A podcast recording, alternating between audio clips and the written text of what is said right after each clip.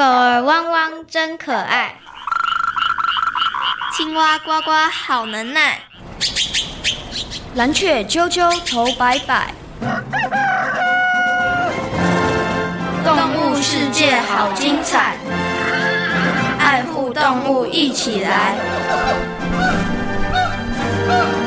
爱动物进行式。小猪姐姐制作主持。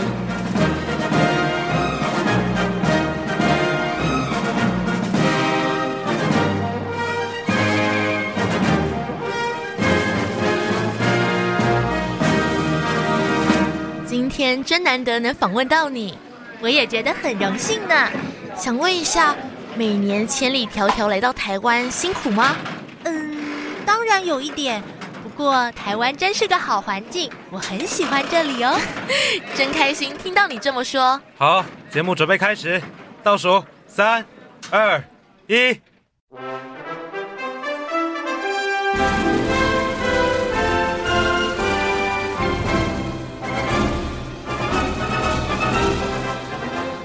各位大朋友、小朋友，大家好！欢迎大家收听今天的《爱动物进行式》，我是小猪姐姐，我是傅轩，我是延安，很开心呢，又在国立教育广播电台的空中和所有的大朋友、小朋友见面了。在今天节目当中呢，同样的为大家邀请到两位非常可爱的小美女呢，来到空中哦，跟小猪姐姐一起来介绍大自然世界当中可爱的动物哦。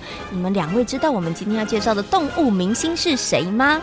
我觉得应该是冬候鸟，因为刚刚有讲到它千里迢迢的来台度冬。哇，延安很认真、很仔细听诶，你刚刚这样子算答对了百分之五十。接下来的五十呢，小智姐姐要问你，那你知道是哪一种鸟吗？黑面琵鹭。Bingo，你答对了，没错。在今天节目当中呢，要为所有的大朋友、小朋友来介绍的就是黑面琵鹭。请问一下傅轩跟延安，你们之前有听过黑面琵鹭吗？有有，对不对？那你们知道黑面琵鹭它有什么特色吗？有人会叫它黑面舞者。为什么叫它黑面舞者呢？因为它在抓鱼的时候动作其实很优雅哦，所以叫它黑面舞者。哎，你答对了。那除了这个之外呢，它有什么样的特色啊？它的嘴巴就是黑黑的，长得像一根汤匙。哦，没错。你有看过黑面琵鹭吗，杨安？没有亲眼看过，但有看过照片。有，哎，但你答对了，没错，黑面皮鹭呢，它的确有一个扁平，然后大大的像汤匙的嘴巴哦，然后呢，连同它的脸，还有它的这个嘴巴都是黑色的，所以呢，我们叫它黑面皮鹭哦。那两位小朋友都听过黑面皮鹭，但是你们对于黑面皮鹭的生活习性了解吗？不了解，不了解，嗯，不是太了解。可能很多收音机旁边的大朋友、小朋友都跟你们一样哦，常常听到黑面皮鹭，但是呢，对于黑面皮鹭并不是太了解。所以呢，在今天的爱动物进行式的节目当中，就要跟大家好好来介绍黑面皮鹭哦。首先呢，来进入今天的丹丹的动物日记，我们一起来听故事，来认识黑面皮鹭的生活习性。丹丹的动物日记。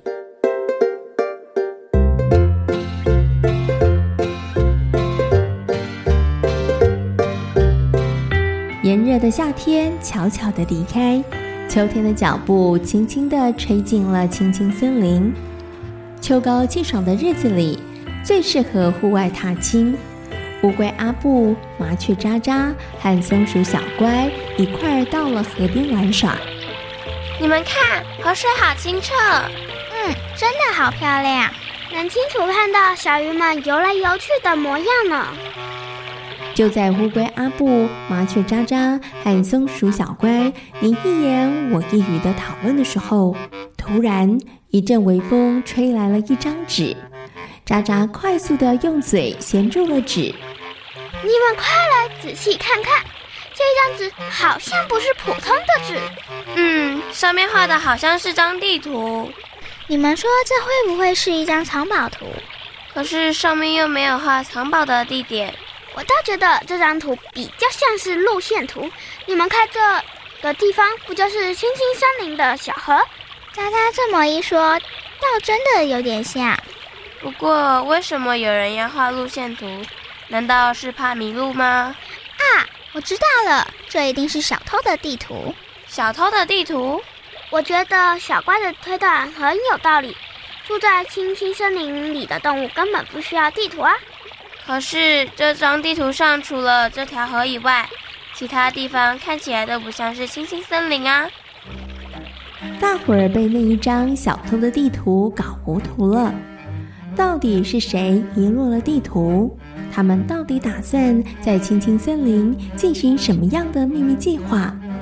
因为得不出任何结论，大家决定先收起那张小偷的地图，再好好的调查调查。几天后，夜鹭小米的话让松鼠小乖更加确定，发现的那张地图是小偷遗落的。小米，你说是真的吗？当然，我都快要气炸了。青青森林出现了一个又可恶又贪心的偷鱼贼，你知道是谁吗？不知道。偷鱼贼会不会是隔壁森林的猫奶奶？不可能，猫奶奶才不会到河里捕鱼。我发现河里的鱼最近减少了很多，一定是其他动物到河里捕鱼。没错，再这么下去，河里的鱼很快就没了。那些鱼到底是谁捕的？啊，小偷的地图。小乖，你的意思是那张地图就是偷鱼贼不小心留下的？没错，说不定我们按照那张地图就能找到那个偷鱼贼。于是，松鼠小乖和乌龟阿布决定照地图上的路线去寻找偷鱼贼。首先，他们回到了河边。不过，地图上除了青青森林的河流外，其他的地方他们都不知道在哪里。说不定这是小偷故弄玄虚的做法。我看我们先在这附近找找吧。乌龟阿布、麻雀渣渣和松鼠小乖在发现地图的地方仔细的找了找，结果他们发现了一片羽毛。这根羽毛到底是谁的？渣渣，你应该比较清楚。嗯，这根羽毛上面有粉，能够防水，那么应该是能在水中活动的鸟类。嗯。鸭子的，不对不对不对，白鹅，不对不对不对，嗯，到底那是谁的羽毛？大伙儿决定向其他的动物打听，看看有没有发现什么陌生的踪影。住在岸边的青蛙妈妈说，最近河里头的青蛙和鱼类全被一个扁平大嘴的、脚黑黑、脸也有点黑黑的大怪兽吃掉了。而住在土里头的小蚯蚓则说，这两天他常常看到有个全身黑白、脸黑黑的大飞鸟在河流附近诡异地飞来飞去。难道偷鱼贼应该是黑面琵鹭小黑？小怪，你别着急，我们先找到小黑，才能弄清楚事情的真相。在夜路小米的指引下。大伙儿到了海岸附近的沙洲和浅滩，因为以鱼类、昆虫和两生类为生的黑面琵鹭大多会在那里栖息。大家一眼就瞧见了黑面琵鹭小黑，它正在哭泣。小黑，你怎么了？该不会是偷吃鱼被抓到，所以难过的哭了？才不是，我又没有偷吃。那你发生了什么事？我会哭，是因为我的地图不见了。每年冬天，我们会从北方来到这里，准备度过漫长的冬天。春天一来，我们就会离开。可是前几天，我发现我的飞行地图消失了。现在我很担心回不了家。嗯原来那张地图是你的，我早就知道，根本就没什么偷鱼贼。因为原来的贵客黑面琵鹭，所以河里头的鱼虾减少了许多，这让夜鹭小米和其他的鸟类在觅食的时候产生了一点困扰。不过，基于来者是客的道理，大伙儿决定大大方方的招待黑面琵鹭，因为明年春天。黑面皮鹿小黑就会跟着伙伴们飞回家乡了，到时候他们又能够大快朵颐一番了呢。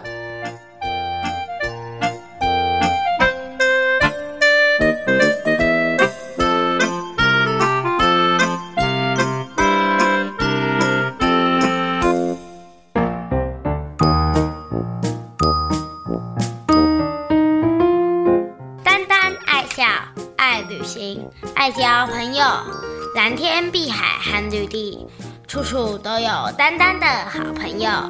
今天是谁来报道？是千里迢迢来过冬的黑面琵鹭小黑。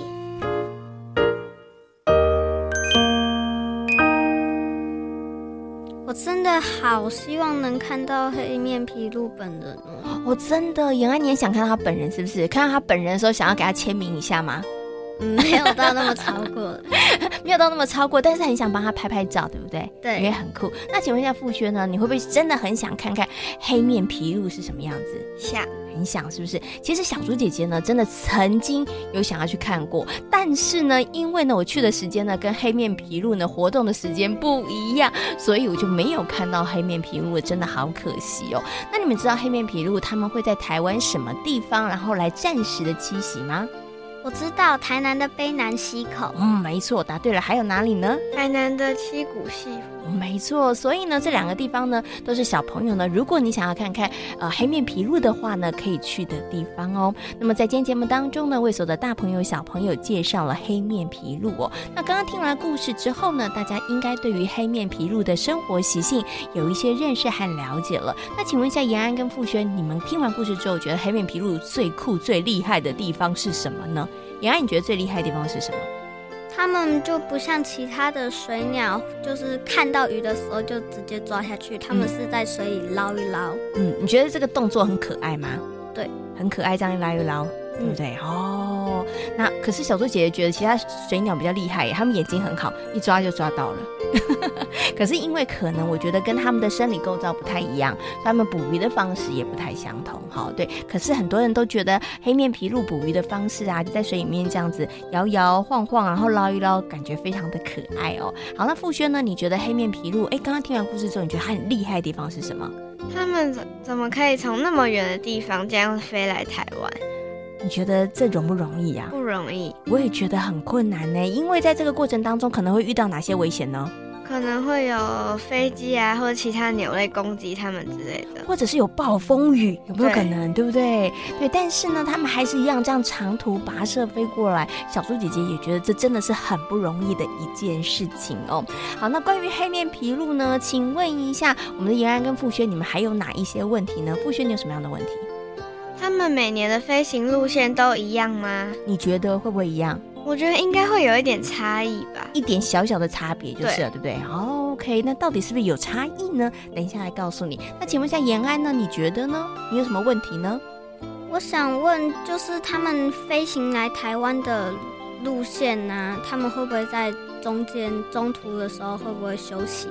就像爸爸开车到高雄的时候。要在加油站或者是那个休息站休息一下，对，对不对？所以你想知道黑面琵鹭他们是一口气就飞过来，还是他们中途会不会休息呢？好，那除了刚刚呢延安跟傅轩所提出来的问题之外，其他的大朋友跟小朋友关于黑面琵鹭还有什么样的问题呢？我们接下来呢就进入今天的动物明星大 Google 的单元，那么为大家邀请到了台北市野鸟协会的张瑞林理事长呢来到节目当中，跟所有的大朋友小朋友呢好好来介绍黑面琵鹭，同时呢也来回答大家的问题哦。动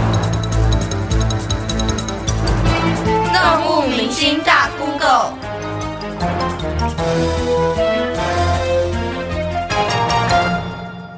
黑面琵鹭每年何时会来台湾过冬？会选择哪里？好，各位小朋友，大家好，我是台北市野鸟学会理事长张瑞麟。那我们接下来跟大家谈的就是黑面琵鹭。黑面琵鹭大概每年来到台湾度冬，可能从九月底十月初开始就会来了。那来的时候，它度冬的地点，呃，基本上就是一些河口的湿地。那还有，比如说要有很大的水池、湖泊等等，然后可能有一些滩地，让它可以在那边，呃，在那边觅食。所以，以台湾的最大的度冬的点，以往就是在我们所谓的。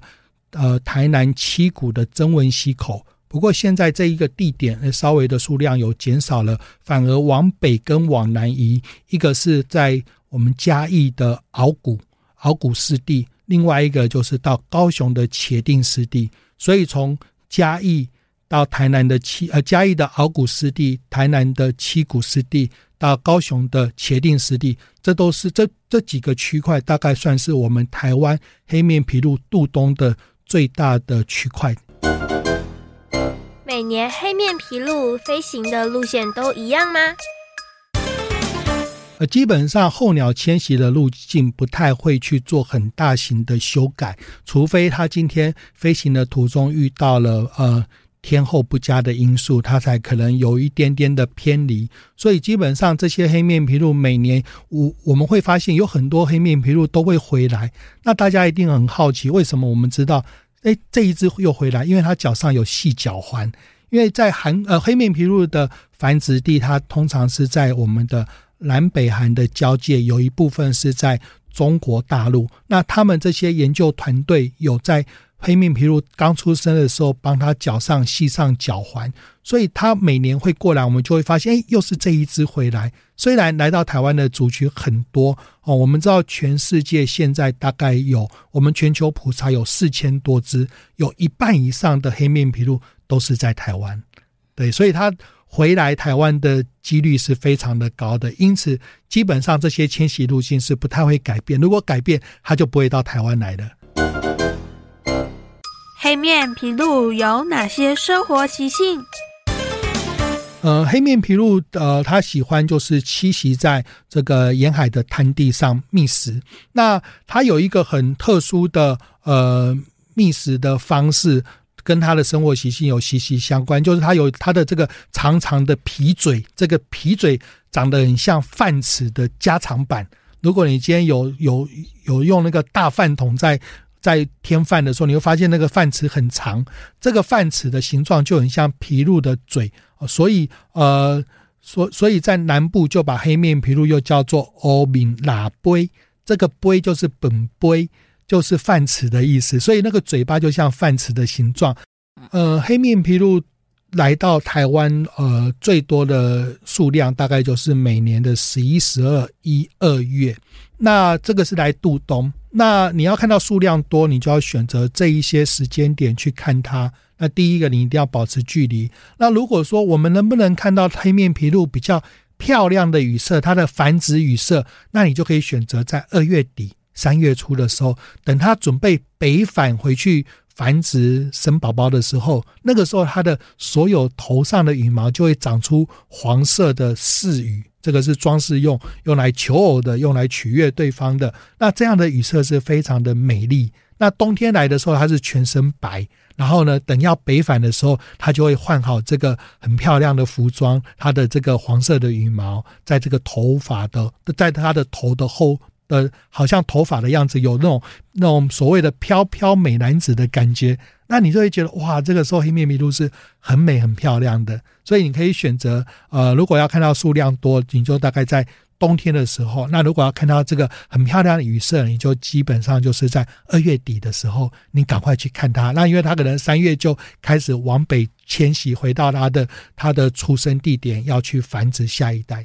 呃，基本上我们看黑面琵鹭，呃，最佳的时间点当然就是选择它觅食的时候。可是它觅食区如果今天你要很清楚的掌握它有所谓的特殊的觅食的地点的话，基本上你要知道要一清晨的余温。可是有一些余温是不容易进去的。但是我们刚刚提到的嘉义的鳌鼓湿地、台南的七股湿地以及高雄的茄萣湿地这几个湿地。大概你一整天都看得到黑面琵鹭，就不会有哪一些时间上的差异，它就是整天在那边活动了。除非它被受到大量的干扰，怎么样大量的干扰呢？比如说当地在做庙会，可能放鞭炮，就会把它吓走。那等庙会结束之后，它就会回来。黑面琵鹭如何觅食？那它这样，它的觅食就是头在水里面。左右摇摆，左右摇摆，在吃里面的呃一些小鱼、小虾等等的生物，对，所以这个是一个很奇特的一个一个画面。所以你看别的鹿科不会左右摇头，只有它会摇头晃脑的。所以当你看到一只白色的鹿科的那的白白色的鹿，虽然黑面皮鹿不是。不，它它不是所谓的鹭科的鸟类哦，但但是它因为特殊的这个觅食行为，然后我们会发现它头是左右动的，那你就可以知道说，哎，这只就是黑面琵鹭。欣赏黑面琵鹭时有哪些需要注意的事项？每年当黑面琵鹭飞到台湾七股湿地时，总是吸引非常多的赏鸟人士。欣赏黑面琵鹭有哪些需要注意的地方呢？首先要注意安全，千万不要为了追踪鸟儿而受伤或迷失。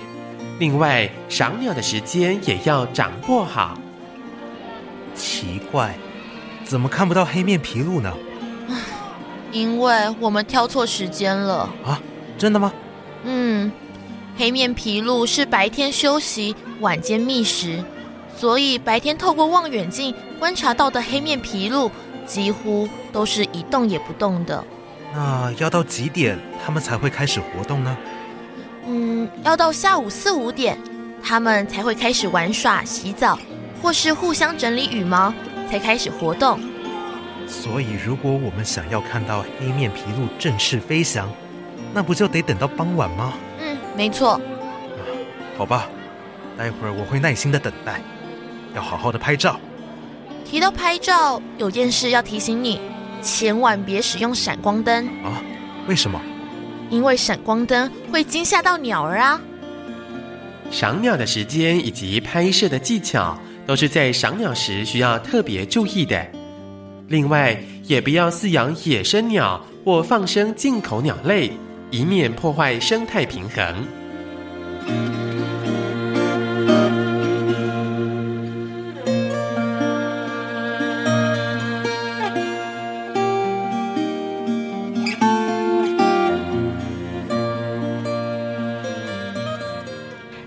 刚刚张瑞林理事长跟所有的大朋友小朋友的说明之后呢，相信大家对于黑面琵鹭应该有了更多的认识和了解了。那我们刚刚呢也有提到了欣赏黑面琵鹭有哪一些需要注意的事情哦？请问欣赏黑面琵鹭有哪一些需要注意的事情呢？不可以一直在旁边制造噪音。嗯，因为你有可能想要让这个黑面琵鹭飞起来，你可能会制造噪音，这是可以的吗？不行，因为会惊吓到它们，对不对？那除了这点之外，还有什么要特别注意呢？还有在拍照的时候不能用闪光灯。为什么不能用闪光灯呢？因为这样会伤害到他们的眼睛，而且其实会吓到黑面琵鹭，对不对？好，所以呢，在欣赏黑面琵鹭的时候，不能够发出吵闹声，也不能够使用这个闪光灯，对不对？另外，我们刚刚有听到了什么时间是比较适合可以欣赏得到黑面琵鹭它们飞起来翩翩起舞的样子呢？傍晚的时候。没错，如果你跟小猪姐姐一样是大白天的时候去，会不会看得到？就看不到，所以呢，大家如果呢想要去欣赏黑面琵鹭的话呢，一定要对于黑面琵鹭的生活习性充分的了解，才不会扑空哦。那么在今天爱动物进行式的节目当中，为所有的大朋友小朋友介绍的动物呢，就是黑面琵鹭。每一年呢，黑面琵鹭呢会来到台湾过冬，对不对？那他们选择的地方呢是在台湾的南部。请问一下延安跟富轩，你们觉得每一年来到台湾的黑面琵鹭数量是越来越多，还是越来越少呢？我觉得是越来越少，一票越来越少。我也觉得是越来越少，两票越来越少。请问一下，为什么你们觉得越来越少呢？因为，假就是最近大家都会开始乱丢垃圾啊，然后呢，没有好好保护我们的环境，然后。或者是说这，这呃这边台湾的食物都已经没了，所以黑面琵鹭可能就不会来台湾。哦，因为我们的环境变得越来越糟糕了，对，有垃圾，对不对？然后可能鱼虾也变少了，对，对，所以你觉得黑面琵鹭就不会来了？那延安你觉得呢？你也觉得越来越少？那你的原因是什么？我觉得因为台湾人现在都非常的没有公德心，都在河边乱丢垃圾。嗯，是，所以你觉得黑面琵鹭会生气，所以他就不来了。是不是？好，那到底呢？哎，延安跟富轩的判断是不是正确的呢？每一年来到台湾的黑面琵鹭数量是不是在逐渐减少当中呢？接下来呢，就进行我们最后一个单元，听动物说悄悄话，请黑面琵鹭来告诉大家哦。听动物说悄悄话。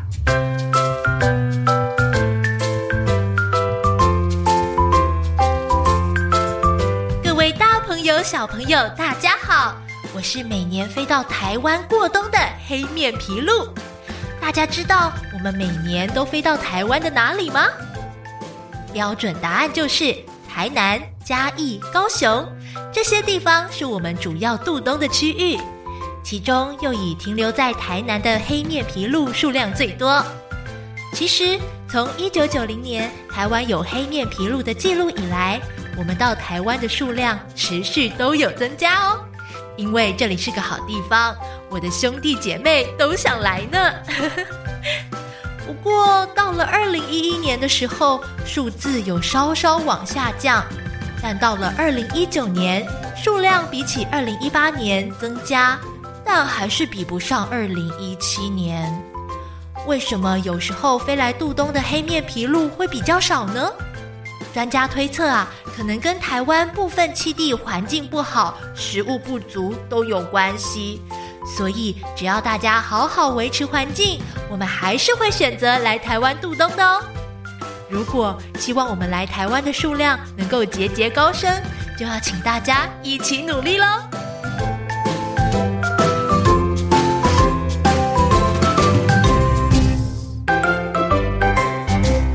在今天爱动物进行式的节目当中，为所有的大朋友小朋友介绍的动物就是黑面琵鹭。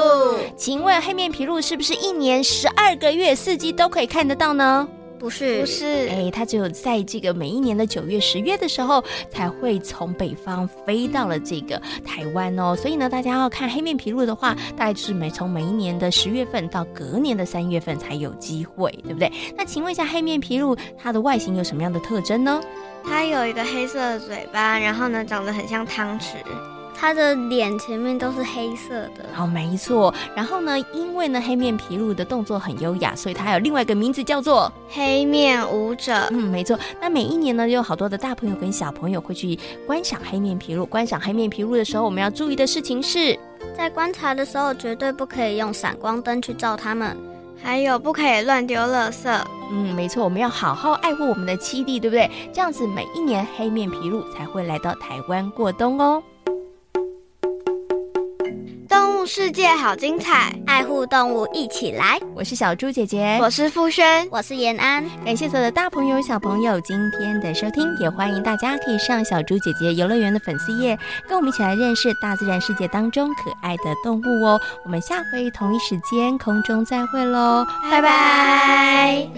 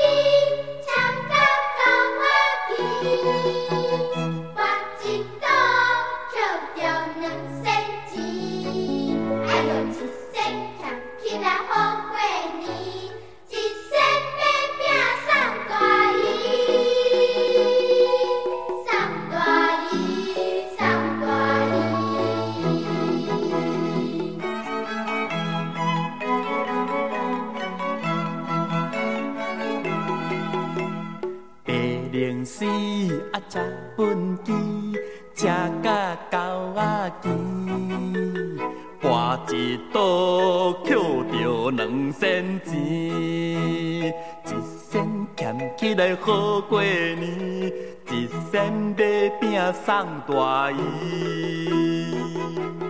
白龙寺，车本机，车甲狗仔机，跋一刀捡着两仙钱，哎呦，一生俭起来好过年。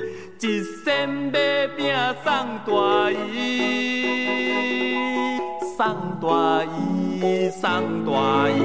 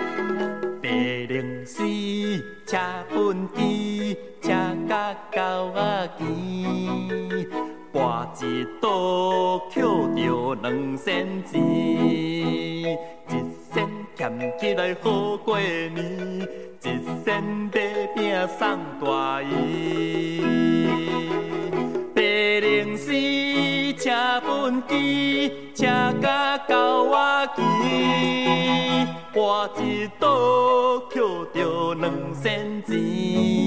哎哟，一仙俭起来好过年，一仙买饼送大姨，送大姨，送大姨。